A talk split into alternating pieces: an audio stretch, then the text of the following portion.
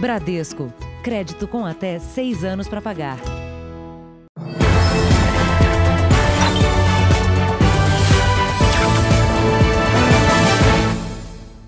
Olá, boa noite. Boa noite. Foi a julgamento hoje um crime que chocou amigos e vizinhos de uma família de São Paulo. O pai matou a filha por causa de uma herança e da pensão de outro filho com problemas psicológicos. Os netos pequenos assistiram tudo. A família fez questão de acompanhar o julgamento no Fórum Criminal. O publicitário e ex-cabo da aeronáutica, Frederico Carneiro Soares, é réu confesso. Matou a própria filha na frente dos três netos, que em 2017 tinham 4, 7 e 9 anos. A discussão, que terminou em morte, foi gravada por uma vizinha. Ele não tem coração. Se ele tivesse coração, ele não fazia o que ele faz comigo e com o Luciano. Aqui se faz, aqui se paga. Exatamente. Deus está vendo tudo isso aí. Pode ficar tranquilo. Foi um homicídio cometido com brutalidade extrema, na presença dos filhos pequenos da vítima, na frente da casa da ofendida. Um crime muito grave que merece, por parte da Justiça de São Paulo, uma resposta à altura. A briga entre pai e filha envolvia a venda desta casa, onde o crime aconteceu e onde Mayra morava com os filhos em São Paulo, herança da mãe falecida. Outro ponto de discórdia era a guarda do irmão Luciano, que sofre de esquizofrenia e recebia uma pensão mensal de 8 mil reais. Quem cuidava era a Mayra. E aí ela entrou na justiça e conseguiu provar isso. Quando passou para ela essa tutela, e ela receberia daí esse valor para poder manter o irmão. Foi um mês depois, foi quando aconteceu isso. Os advogados de Frederico tentaram convencer os jurados de que ele agiu em legítima defesa. Durante a briga, ele teria atirado ao ser contido pelos vizinhos e não com a intenção de matar a filha. Mas laudos da polícia científica, apresentados durante o julgamento, indicaram que pelo menos um dos três tiros foi a queima-roupa. A pena pode ser maior por causa da motivação, por não ter dado chance de defesa à vítima e por ser um crime contra a mulher. O fato de Frederico ter matado a própria filha e na frente dos netos também é fator que pode aumentar o tempo de condenação. Logo depois do ocorrido, eles não podiam ver arma, sabe? Sim, um policial, qualquer coisa, e que eles já ficavam com medo. As três crianças são criadas agora pela irmã mais velha e o marido. O irmão de Mayra hoje vive numa instituição. Ele estraçalhou a família. Veja agora outros destaques do dia. Bolsonaro e Pazuello dizem que está superada a divergência sobre a vacina. Congresso vota no dia 4 de novembro veto à desoneração da folha. Polícia apreende meio milhão de aparelhos de TV clandestina no Rio. Trump e Biden fazem o último debate da corrida presidencial. E o destino da madeira ilegal apreendida na Amazônia.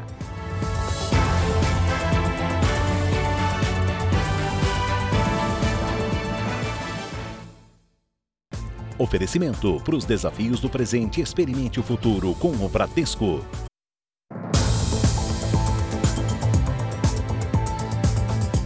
Mais de meio milhão de aparelhos eletrônicos que furtam o sinal de canais fechados de televisão foram apreendidos neste mês no Rio de Janeiro. Só hoje foram 168 mil. Os equipamentos teriam sido importados por milícias que exploram esse mercado clandestino. 168 mil aparelhos distribuídos em 10 containers. Em três meses, as polícias federal e civil, além da Receita Federal, conseguiram monitorar as encomendas que desembarcaram no porto de Itaguaí, no Rio de Janeiro, vindas da China. A suspeita é que as empresas de revenda pertençam a milicianos. Antes se tinha a noção que fosse um único importador, só hoje aqui nós identificamos cinco importadores, que são os fornecedores desse equipamento para a milícia. Existe uma, um quantitativo grande de empresas envolvidas, mas todas elas a gente já identificou a ligação com as milícias aqui de Itaguaí. Só esse mês já foram apreendidos 400 mil aparelhos. A venda é proibida no país. O equipamento transforma uma TV comum em aparelho com acesso à internet. Mas no Brasil, o conversor é usado para furtar o sinal de canais fechados e até streaming que é a exibição de conteúdos por plataformas digitais, onde o usuário também precisa pagar. Conectado à TV em uma rede sem fio, ele usa um aplicativo para o acesso ilegal. Boa parte desse material não foi declarada à Receita Federal. Os poucos com nota fiscal indicam que esse aparelho custou R$ 3,00 a importação, mas ele é revendido aqui no Rio de Janeiro pelos milicianos a 750 reais. Essa diferença dá a ideia do faturamento desse mercado clandestino explorado por esses grupos criminosos. A investigação estima que os criminosos tenham tido um prejuízo de quase 130 milhões de reais com a apreensão de hoje. A Prefeitura de São Paulo anunciou o retorno das aulas do ensino médio a partir do dia 3 de novembro. A medida é opcional e vale para as redes municipal, estadual e privada. Esse ano foi de perdas para o ensino. Por mais que professores e alunos tenham se esforçado, o número de horas em estudo ficou muito abaixo do estabelecido pelas diretrizes da educação. E a distância entre quem tinha internet e quem não tinha ficou ainda maior. A pandemia trouxe muitos desafios para a Timina, que sai bem cedo de casa para trabalhar como empregada doméstica. Um deles é a falta de tempo para estudar com a filha de 7 anos. Laila está na segunda série e ainda não aprendeu a ler.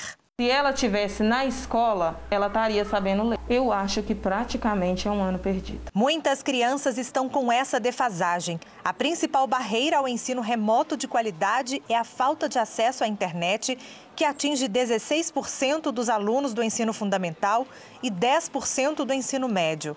Os dados são de uma pesquisa da Fundação Getúlio Vargas. A pandemia coloca o, a, o grande desafio da da inclusão digital na escola. Outro problema apontado pela pesquisa é o tempo dedicado às aulas. Os estudantes do ensino fundamental e médio entre 6 e 17 anos assistem, em média, a 2 horas e 37 minutos de aula por dia, enquanto a Lei de Diretrizes Básicas da Educação determina um mínimo de 4 horas diárias, cinco vezes por semana. A frequência maior é no Distrito Federal. Depois vem Goiás, Ceará, São Paulo e Minas Gerais. Estados do norte, como Amapá, Roraima e Acre, registram o menor tempo de aulas assistidas. Quanto mais pobre o aluno, menor a frequência escolar, menor a quantidade de exercícios recebidos e menor o tempo dedicado às atividades. Fosso digital acaba sendo o fosso de aprendizado. Então, uma tradução direta. A escola, que era um lugar que diminuía a desigualdade de renda, nesse contexto de pandemia, que não existe escolas abertas, ela está sendo, o estudo está sendo está ampliando o, o, o fosso de desigualdades presentes e futuras. Né? O presidente Bolsonaro visitou o ministro da Saúde, Eduardo Pazuello, afastado do trabalho com a Covid-19. Eles fizeram questão de mostrar que a polêmica envolvendo a vacina chinesa não provocou qualquer crise. Logo de manhã, na saída do Palácio do Alvorado, o presidente Bolsonaro voltou a negar a obrigatoriedade da vacina no país. Ontem a OMS se manifestou contra a obrigatoriedade da vacina e diz que é contra medidas autoritárias. Eu quero dizer que o OMS se manifestou depois que eu já havia me manifestado. Para apoiadores, ainda comentou a campanha eleitoral. Disse que não pode mergulhar nas eleições municipais porque tem um trabalho enorme pela frente. Bolsonaro também foi à formatura dos alunos do Instituto Rio Branco. No discurso, falou sobre a defesa da Amazônia e disse que o governo não pretende criar impostos. Estamos simplificando impostos. O nosso país, Paulo Guedes, o governo federal não aumentou impostos durante a pandemia e não aumentará quando ela também nos deixar. Jovens formandos, Precisamos de vocês que levem a verdade lá para fora. Quando se fala nossa Amazônia, estamos ultimando uma viagem Manaus, Boa Vista, onde convidaremos diplomatas de outros países para mostrar naquela curta viagem de uma hora e meia que não verão em nossa floresta amazônica, nada queimando ou sequer um hectare de selva devastado. Jair Bolsonaro visitou o Eduardo Pazuello, que com Covid-19 está hospedado no hotel de trânsito do Exército aqui em Brasília. Como o Jornal da Record antecipou ontem, apesar do ruído causado pela decisão do presidente de não comprar a vacina Coronavac neste momento, mudando uma decisão do ministro da Saúde, Pazuello segue com prestígio no cargo. Numa live, o presidente falou com Pazuello com relação à doença e principalmente sobre o impasse envolvendo a vacina. Falar até que eu estava brigado aqui. Oh, no meio militar é comum acontecer isso aqui. É, é olha choque, algum olha choque, só, olha só. não teve problema nenhum. Senhores, é simples assim. Um manda e o outro obedece. Mas a gente tem um carinho, entendeu? No fim do dia, o presidente participou de evento para divulgar mudanças nas regras trabalhistas voltadas principalmente ao agronegócio. Também será simplificado o e-social, o programa usado para formalizar as informações trabalhistas. Paulo Guedes comemorou o andamento de votações no Congresso, mesmo com temas polêmicos deixados para depois das eleições. Não vai ser perdido esse período daqui até a eleição também. Há uma agenda que está prosperando lá no Congresso. Ontem quase foi aprovado o Banco Central Independente. Isso é uma coisa de 40 anos, é uma meta brasileira de 40 anos. A, a, preservação do poder de compra da moeda brasileira, a preservação dos salários, o valor de, aquisitivo dos salários, o valor aquisitivo das aposentadorias. A Agência Nacional de Vigilância Sanitária vai analisar o pedido do Instituto Butantan para importar a matéria-prima usada na fabricação da vacina chinesa. Quem tem as informações é Yuri Ascar. Boa noite, Yuri.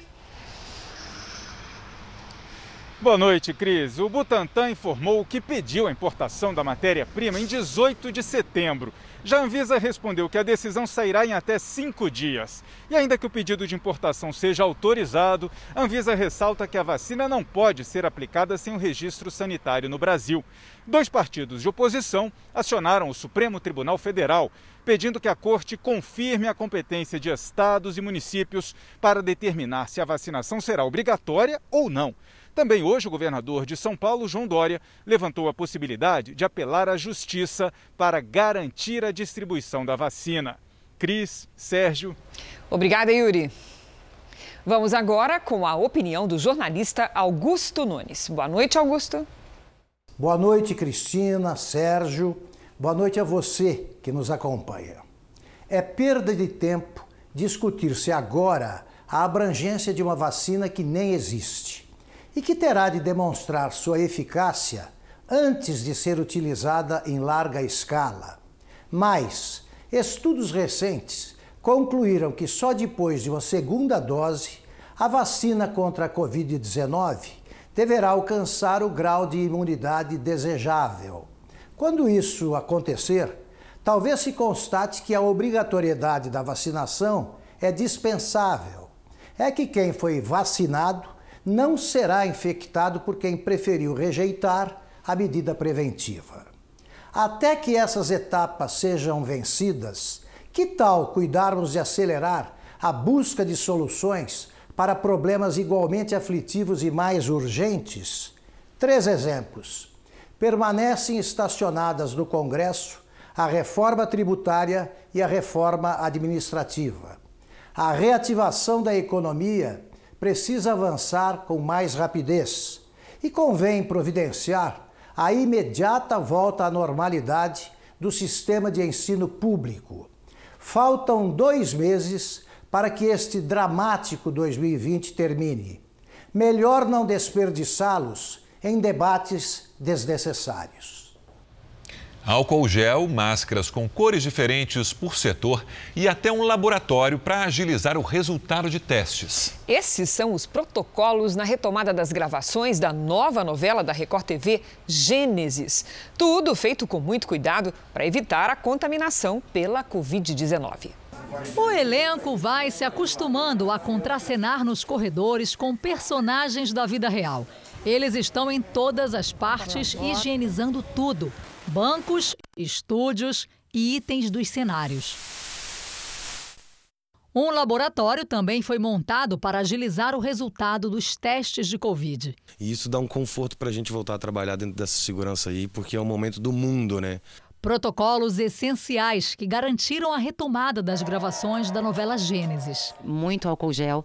Quando as maquiadoras vão nos maquiar, elas estão com essa máscara, com a outra proteção. Toda a equipe dentro do estúdio, eles estão com um macacão. Em cada frente de gravação, uma cor de máscara. A equipe de externa usa a vermelha e não pode circular dentro dos estúdios.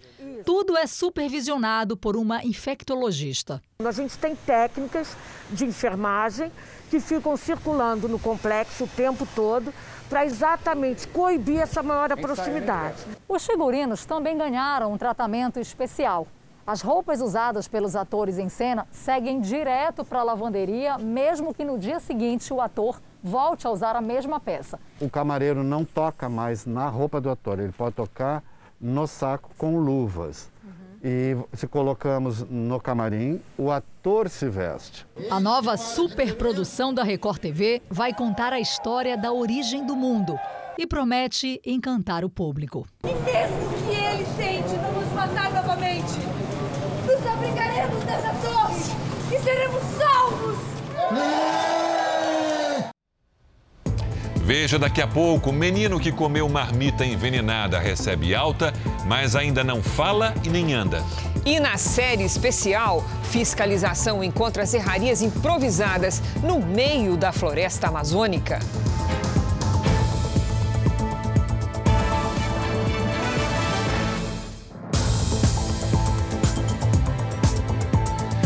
Vamos aos números de hoje da pandemia de coronavírus. Segundo o Ministério da Saúde, o país tem 5 milhões 323.630 casos de Covid-19. São 155.900 mortos. Foram 497 registros de mortes nas últimas 24 horas. Também entre ontem e hoje, 22.806 pessoas se recuperaram. No total, já são 4.779.295 pacientes curados e 388.435 seguem em acompanhamento. A posse do novo ministro do Supremo Tribunal Federal, Cássio Nunes, foi marcada para o dia 5 de novembro e, por causa da pandemia, a cerimônia será virtual. A data foi definida durante um encontro de Cássio Nunes com o presidente do Supremo, Luiz Fux. A nomeação foi publicada hoje no Diário Oficial da União. Cássio é desembargador, tem 48 anos e assume o lugar do ministro Celso de Mello, que se aposentou. A Polícia Federal acusa o senador afastado Chico Rodrigues de comandar um esquema de desvio de dinheiro da saúde em Roraima. No cofre do quarto dele, os policiais encontraram o que parece ser uma pepita de ouro. O senador foi flagrado com 33 mil reais na cueca durante uma operação semana passada. Segundo o relatório enviado pela Polícia Federal ao Supremo Tribunal Federal, o senador afastado atuava como gestor paralelo da Secretaria de Saúde em Roraima o ministro Barroso tirou o sigilo do inquérito.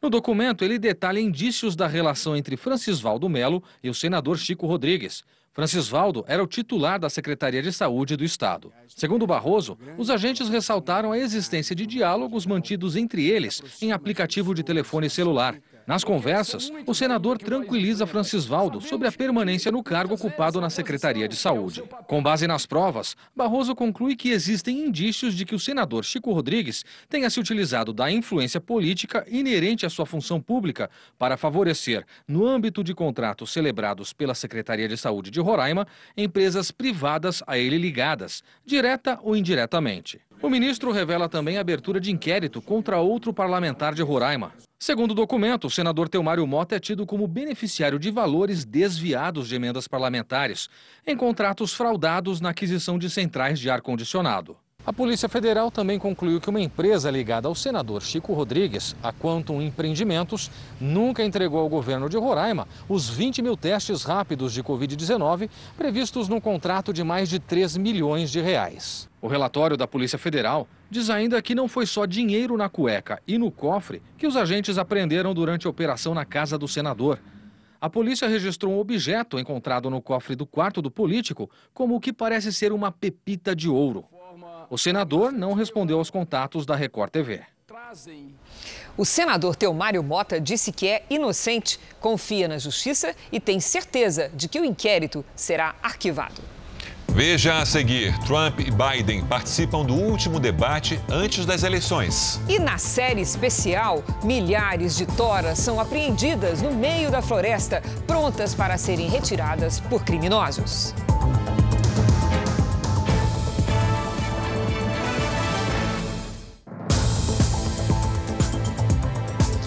Nos Estados Unidos, conforme o prometido, o presidente Donald Trump divulgou nas redes sociais, de forma antecipada, o conteúdo de uma entrevista que deu à TV americana.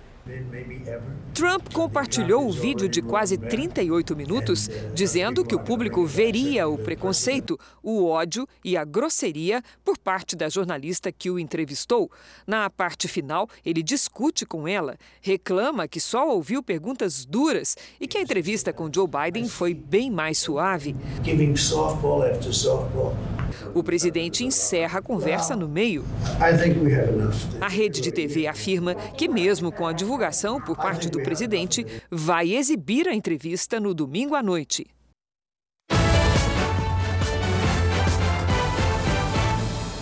E acontece hoje no estado do Tennessee o último debate entre os candidatos à presidência dos Estados Unidos. A correspondente Evelyn Bastos está lá e tem os detalhes ao vivo. Evelyn, boa noite. Expectativa dos americanos? Oi, Sérgio, muito boa noite para você, para a Cris, para todo mundo que nos acompanha. Olha, a expectativa é bastante alta, viu? Principalmente para saber como vai ser aí o desempenho dos dois candidatos, já que o último e até agora o único encontro entre os dois foi bastante acalorado. Neste momento, Donald Trump e o Joe Biden estão aí nos últimos preparativos para o debate de hoje à noite, que tem como objetivo conquistar o voto de 5% dos eleitores que ainda estão indecisos. E eles também querem reduzir a abstenção, que foi bastante alta na última eleição, como a gente vê agora na reportagem. Nos Estados Unidos, o voto não é obrigatório. No Tennessee, quase 2 milhões e meio de eleitores deixaram de votar em 2016. Mas neste ano, os centros de votação antecipada têm registrado filas. Para René, eleitora de Joe Biden, essa será uma das eleições mais importantes dos últimos tempos.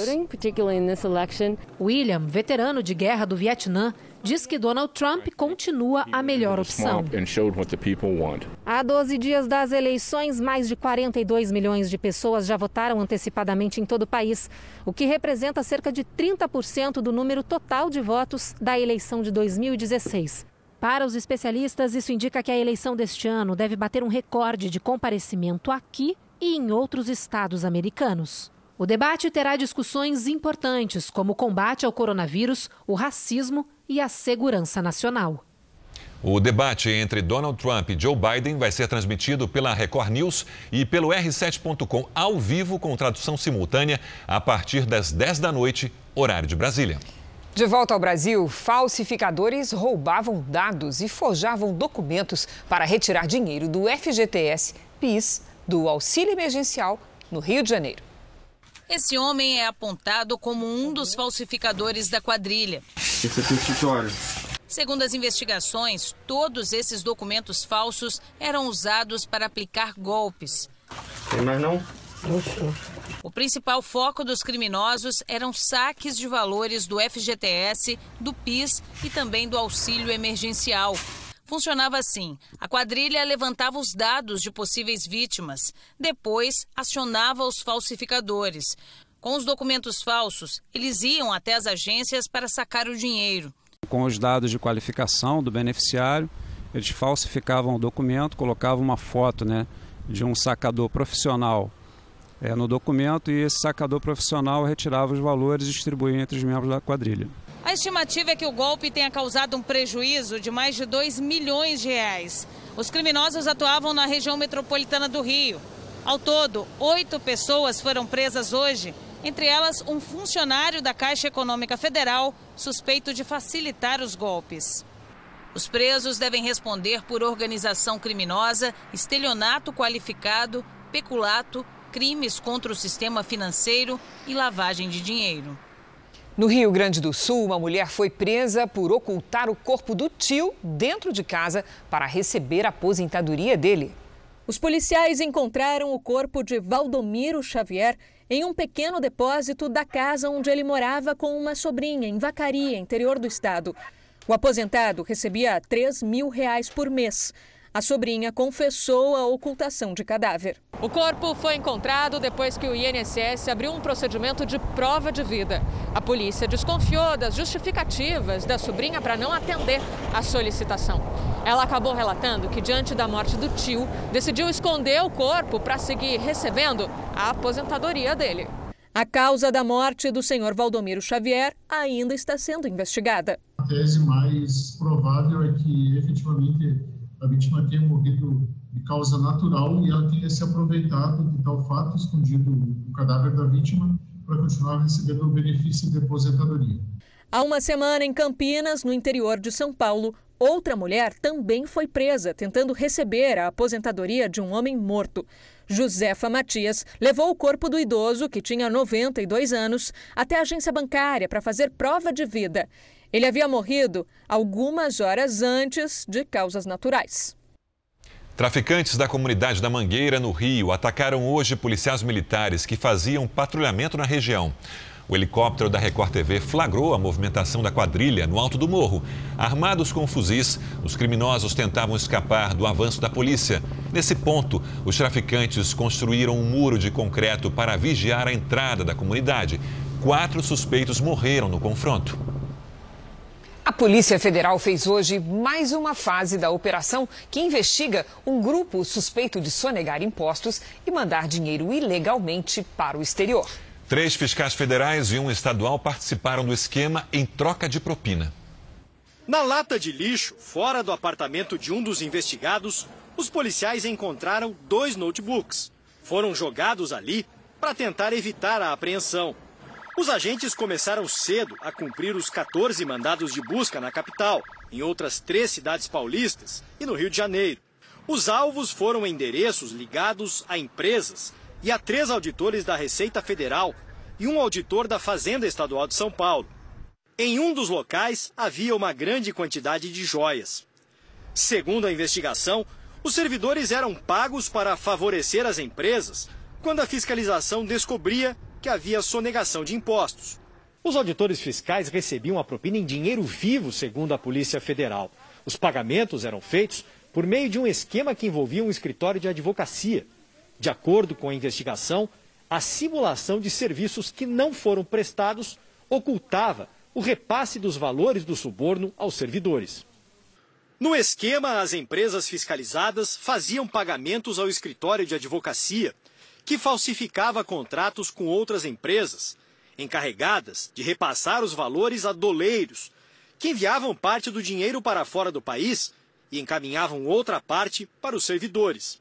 Uma das empresas onde os agentes estiveram hoje é a operadora de saúde Qualicorp, uma das maiores do país. O presidente da entidade estudantil abre essa empresa, que nunca teve capacidade operacional, e passa a receber valores uh, vultosos dessa operadora de plano de saúde. Ela recebeu durante cinco anos o valor de 26 milhões de reais. Os investigadores calculam que só as propinas pagas aos auditores suspeitos chegaram a 5 milhões de reais. Dois deles já estão aposentados e outro foi afastado das funções. Em nota, a nova administração da Qualicorp informou que vai adotar as medidas necessárias para a apuração dos fatos e que vai elaborar, co colaborar com as autoridades públicas nas investigações. A filha do prefeito de Laranjeira do Sul, no Paraná, foi resgatada de um cativeiro. A médica tinha sido sequestrada há cinco dias. Três pessoas foram presas. Os vizinhos fizeram festa e acompanharam o um encontro emocionado entre Tamires e os familiares.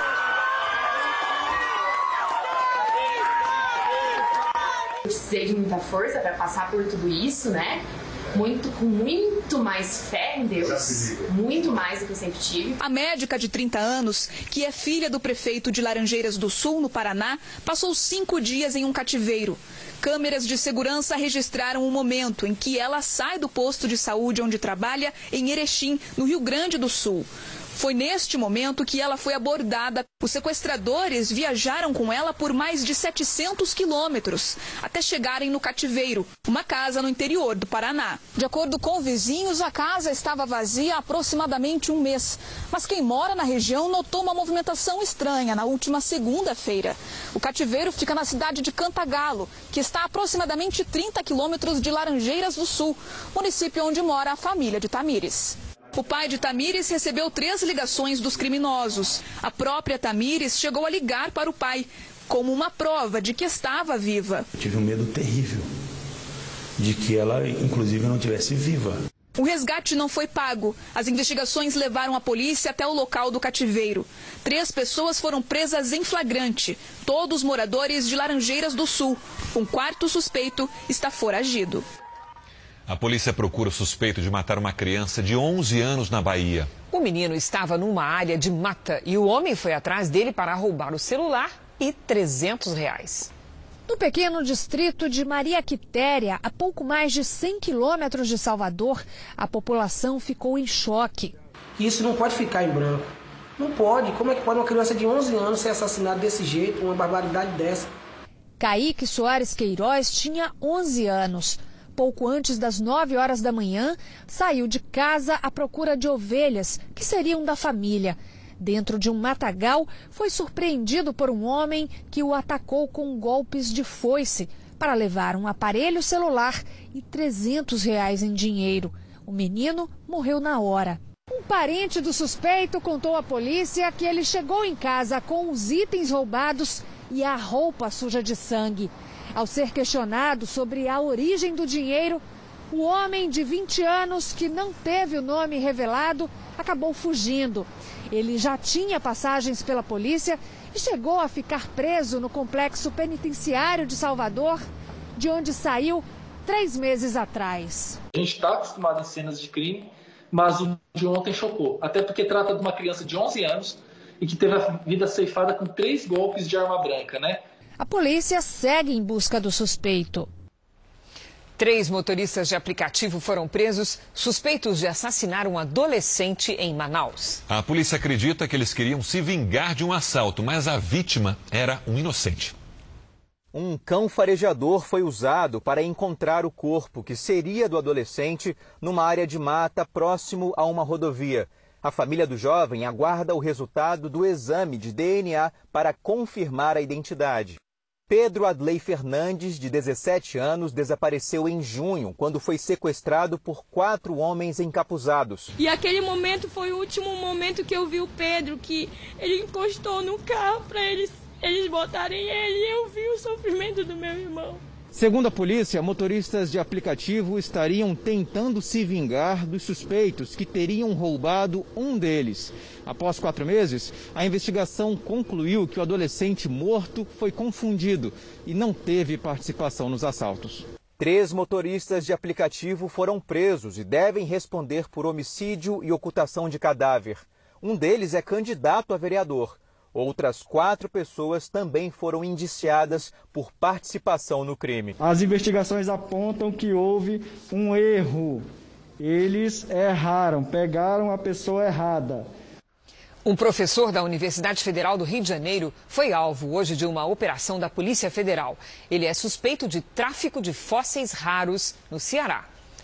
O professor faria parte de uma rede formada por empresários, servidores públicos e atravessadores que extraem ilegalmente e negociam fósseis raros da região da Chapada do Araripe. A polícia cumpriu 19 mandados de busca e apreensão no Ceará e no Rio de Janeiro. Duas pessoas foram presas e fósseis foram apreendidos. O governo vai liberar recursos para combater queimadas. O trabalho das brigadas de incêndio chegou a ser suspenso. Vamos a Brasília ao vivo com o repórter Luiz Fara Monteiro. Fara, boa noite. Olá, boa noite a todos. Sérgio, o Ministério do Desenvolvimento Regional confirmou o repasse de 30 milhões de reais para as ações de combate e também prevenção aos incêndios florestais. Tanto o IBAMA quanto o ICMBio acumulam dívidas de mais de 25 milhões de reais. São mais de três meses de atrasos no pagamento de fornecedores e colaboradores. Ontem à noite, o IBAMA chegou a suspender o trabalho de todos os 1.400 agentes da Brigada que atuavam no combate aos incêndios nas regiões de matas e florestas. Até agora, não foi confirmado quando as atividades estarão normalizadas. E de Brasília, Luiz Fara Monteiro. Obrigado, Fara. O novo aumento de casos da Covid-19 vem deixando vários países em alerta, principalmente na Europa. Só na Itália, mais de 10 mil pessoas estão internadas. A região mais afetada é a Lombardia, que hoje registrou mais de 4 mil novos casos. Em Atenas, capital da Grécia, o governo decretou toque de recolher. Na Suécia, autoridades disseram que os idosos não precisam mais se isolar Especialistas afirmam que não existem evidências de uma segunda onda de infecção na região. Nos Estados Unidos, mais de 1.100 pessoas morreram nas últimas 24 horas. É o maior número em mais de um mês. A empresa de biotecnologia americana Moderna anunciou que já atingiu o número desejado de voluntários para a fase 3 da vacina contra o coronavírus. 30 mil pessoas. Segundo a empresa, desses 30 mil voluntários, mais de 25 mil já receberam as duas doses que fazem parte do estudo. A empresa espera já pedir autorização da Agência de Saúde dos Estados Unidos para uso emergencial em dezembro. Na Itália, um filhote de cachorro nasceu com o pelo verde, Cris. A característica inusitada chamou a atenção dos donos. O cãozinho faz parte de uma ninhada de cinco filhotes que nasceram no começo do mês Pistache, como foi batizado, é o único entre os irmãos com o pelo esverdeado. Segundo especialistas, essa alteração é rara e acontece quando o filhote entra em contato com uma substância verde ainda no útero da mãe. A família do menino envenenado depois de comer uma marmita na Grande São Paulo tenta uma transferência de hospital. Os médicos deram alta para Fábio, mas o pai diz que ele não tem condições de sair para casa. Exames detectaram a presença de veneno de rato na comida. Um trabalho minucioso da polícia científica que emite mais de um milhão e meio de laudos por ano. O menino bem-humorado que aparece brincando de repórter Aqui é o jornalista Abraão. Agora tem a saúde comprometida. Fábio, de 11 anos, está internado neste hospital em Tabuão da Serra. Os médicos deram alta para o menino, mas o pai não concorda. Ele está ouvindo bem, só que ele não está falando, não está andando. Como pela sonda, tirar a sonda do nariz dele, colocar a sonda na barriga. Como é que eu vou levar para casa uma criança dessa? Com a ajuda de um amigo, Flávio negocia a transferência do filho para outro hospital. Fábio foi uma das vítimas das marmitas envenenadas distribuídas por um homem desconhecido a moradores de rua em Itapevi, na Grande São Paulo, em julho. Depois de ingerir a comida, duas pessoas morreram. O material biológico das vítimas foi analisado pelo Núcleo de Toxicologia do IML de São Paulo. Os exames indicaram a presença de veneno de rato nas amostras. Todos os anos, a Polícia Científica do Estado de São Paulo, uma das cinco maiores do mundo, chega a analisar mais de 3 milhões de amostras colhidas em locais de crime. Isso para emitir mais de um milhão e meio de laudos. Equipamentos muito sofisticados, tecnologia de ponta para ajudar a esclarecer crimes e evitar equívocos. Não adianta você falar é veneno, a gente precisa saber qual. Então a gente precisa fazer uma pesquisa dentre todos os venenos que existem, uma, um direcionamento, preparar a amostra, colocar solventes, padrões, etc. Então é um, é um trabalho complexo. O resultado do laudo pericial já foi encaminhado à delegacia de Itapevi, que investiga o caso. A polícia pediu à justiça mais tempo para apurar detalhes sobre o ocorrido e concluir o inquérito. O hospital informou que Fábio segue assistido e que o pai dele está sendo orientado. Você vai ver agora as imagens de um acidente na linha férrea em Barra Mansa, na região sul do Rio de Janeiro. O carro trafegava pela rua quando parou de funcionar na linha férrea. Repare que um homem no banco do carona chega a sair para tentar empurrar o automóvel. De repente, o trem aparece e arrasta o veículo. Apesar do desespero, a motorista saiu ilesa do acidente. O Ceará estava sem chuva forte há três meses, até que um temporal fez a capital receber em poucas horas a água esperada para todo o mês. Será que a chuva para valer está de volta? Vamos saber com Lidiane Sayuri. Boa noite, Lid. Boa noite, Cris. Está de volta sim e deve permanecer assim pelos próximos dias, viu? Boa noite para todo mundo. Isso porque ventos úmidos no oceano formam nuvens carregadas e amanhã chove na maior parte da região. Volta a chover também no sul do Brasil. Tempo firme apenas nas áreas claras do mapa. E atenção, ondas de até 2,5 metros e meio entre o Rio Grande do Sul e o Rio de Janeiro, com risco de granizo, trovoadas e alagamentos em Mato Grosso do Sul, Goiás e Minas. Em Florianópolis, amanhã, máxima de 24 graus. Faz até 27 em São Paulo e 26 no Rio.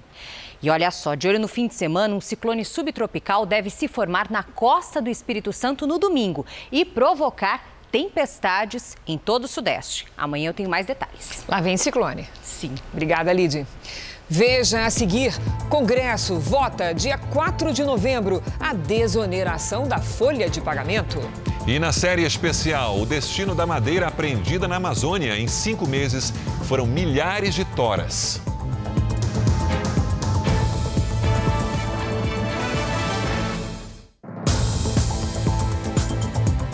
O Congresso vota em 4 de novembro pela manutenção ou pela derrubada do veto do presidente Bolsonaro à prorrogação da desoneração da folha de pagamentos. A medida é vista como essencial para preservar mais de 1 milhão e 200 mil empregos no ano que vem.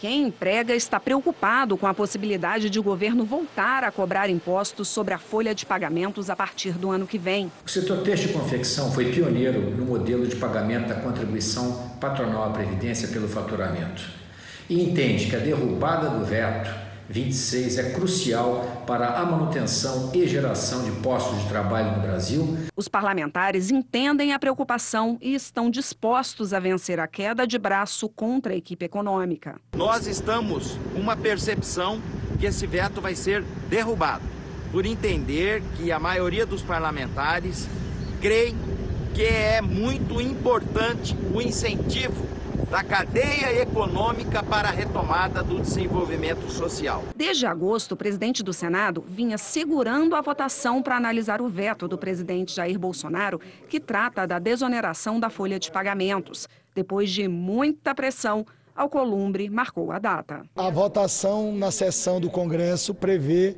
a votação do veto da desoneração. Então, dia 4 de novembro, eu pretendo colocar todos os PLNs que estão pendentes na pauta e todos os vetos. Em julho, o presidente Bolsonaro, a pedido do ministro Paulo Guedes, vetou a prorrogação da desoneração para os 17 setores da economia que mais empregam no país. Com o veto, os incentivos só vão até dezembro. Precisamos dar condições para que as empresas se mantenham vivas e não aumente o desemprego. Se a desoneração acabar em dezembro, a previsão é que até 1 milhão e 200 mil pessoas fiquem sem emprego tudo porque as empresas ainda não conseguiram se recuperar da crise econômica causada pela pandemia. Teremos no próximo ano uma fase pós-pandemia. Naturalmente, qualquer imposto a mais, qualquer custo a mais para as empresas vai retardar essa recuperação. O governo devia considerar, pelo menos, passar esta terrível pandemia que está destruindo os empregos. Não é hora de destruir mais empregos agora com a suspensão da, da desoneração da folha. Hoje, as empresas desoneradas, em vez de contribuírem para o INSS com 20% sobre a folha de pagamento, pagam um percentual de até 4,5% sobre o valor da receita bruta.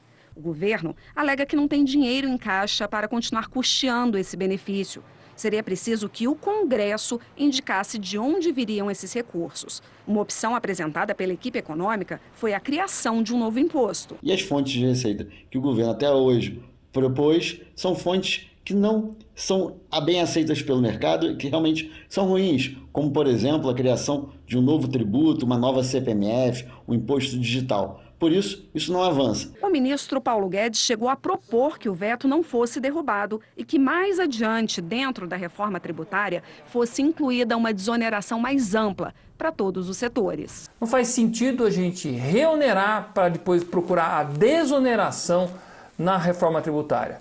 Porque hoje o custo que nós temos sobre a folha de pagamento tira a competitividade do Brasil e tira o estímulo à contratação formal. Não faz sentido fazer um passo atrás desse momento. Com certeza, nesse momento que nós estamos vivendo, é um custo menor você diminuir os impactos do desemprego, que poderá, poderá causar, eh, com certeza, uma recessão muito grande em 2021. E isso não interessa para ninguém. O governo registrou entre maio e outubro quase 40 mil crimes ambientais. Em algumas regiões, os infratores têm usado serrarias portáteis para se embrenhar pela mata e cortar a madeira no próprio local. Na nossa série especial, você vai acompanhar a ação de militares para combater esse crime na Amazônia.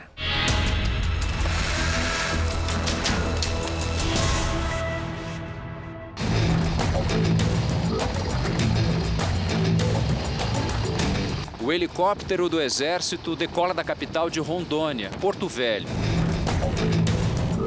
Vamos para o estado vizinho, mais exatamente no sul do Amazonas. O voo dura 50 minutos. No meio de muita floresta, áreas desmatadas voltam ao cenário.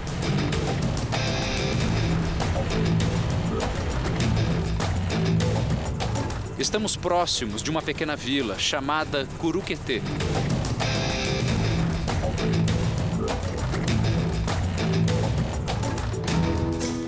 O local era para servir de modelo de assentamento para famílias da região. Mas o projeto não avançou. Curuquetê tem uma escola, mas ainda sofre sem energia elétrica. Aproveitando aqui o espaço da escola, foi montada uma base militar. Aqui nós temos várias forças de segurança, a começar pelo Exército, Força Nacional, Polícia Militar do Amazonas. A partir daqui, eles fazem as entradas na mata em busca dos crimes ambientais que são cometidos aqui nessa região. No local, moram cerca de 800 pessoas que agora convivem nas ruas com ambientalistas, militares e policiais federais. Tem três anos que o seu Raimundo trocou a cidade e veio aqui para a vila. E aqui no sul do Amazonas, ele fez algo muito parecido com o que já vinha trabalhando há tanto tempo farmácia. Ele afirma que a maioria das pessoas sobrevive na vila com empregos ligados à agropecuária, mas já foi diferente. A questão da madeira, que ainda é uma atividade econômica forte? Ah, agora deu uma fracassada. Ficamos na comunidade por pouco tempo. Na base das operações, recebemos a informação de que os agentes localizaram áreas de desmatamento. É um local de difícil acesso. Os pilotos acham um dos pontos em que a derrubada foi há poucos dias. Daqui de cima, nós já conseguimos avistar algumas madeiras cortadas. É uma das poucas clareiras que existem aqui. A área da clareira não foi suficiente para que o helicóptero pousasse. Equipes do Instituto Chico Mendes conseguiram chegar ao local por terra. Foram apreendidas enormes pilhas de toras, prontas para serem retiradas. Na clareira, criminosos que conseguiram fugir ainda mantinham máquinas e equipamentos de corte. Tudo apreendido. Militares ainda destroem essa ponte que dava acesso dos criminosos à área. Esse tipo de serraria improvisada no meio da mata é conhecida por aqui como pica-pau. Ações como esta se tornaram frequentes. Foram quase 40 mil ocorrências entre maio e outubro deste ano. Nos estados da região amazônica, o total de multas aplicadas é de 1 bilhão 389 mil reais. Cerca de 174 mil metros cúbicos de madeira foram apreendidas. Algumas dessas apreensões vêm parar aqui. Faveira Ferro, Ibereira, Jatobá e até castanheira. Essas são apenas algumas das madeiras que estão espalhadas aqui no pátio do Departamento de Estradas e Rodagem de Porto Velho. Tudo isso tem uma origem em comum: a extração ilegal, atividade criminosa. O crime ambiental mais ou menos é faseado. Ele começa com o desmatamento e ele se conclui com a queimada. O ano passado, nós iniciamos a operação no mês de agosto, no dia 25 de agosto, aproximadamente. Demorou dois meses a operação, de 25 de agosto a 25 de outubro. Esse ano, a operação iniciou em maio. Então, nós tivemos uma antecipação muito grande para justamente combater os crimes ambientais na sua primeira fase. Tudo para que o horizonte verde da Amazônia não fique assim encoberto por pilhas de madeiras cortadas ilegalmente.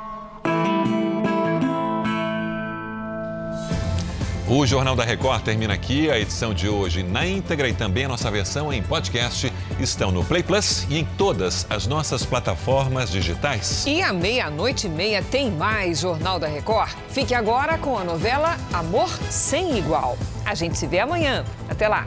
Boa noite e até amanhã.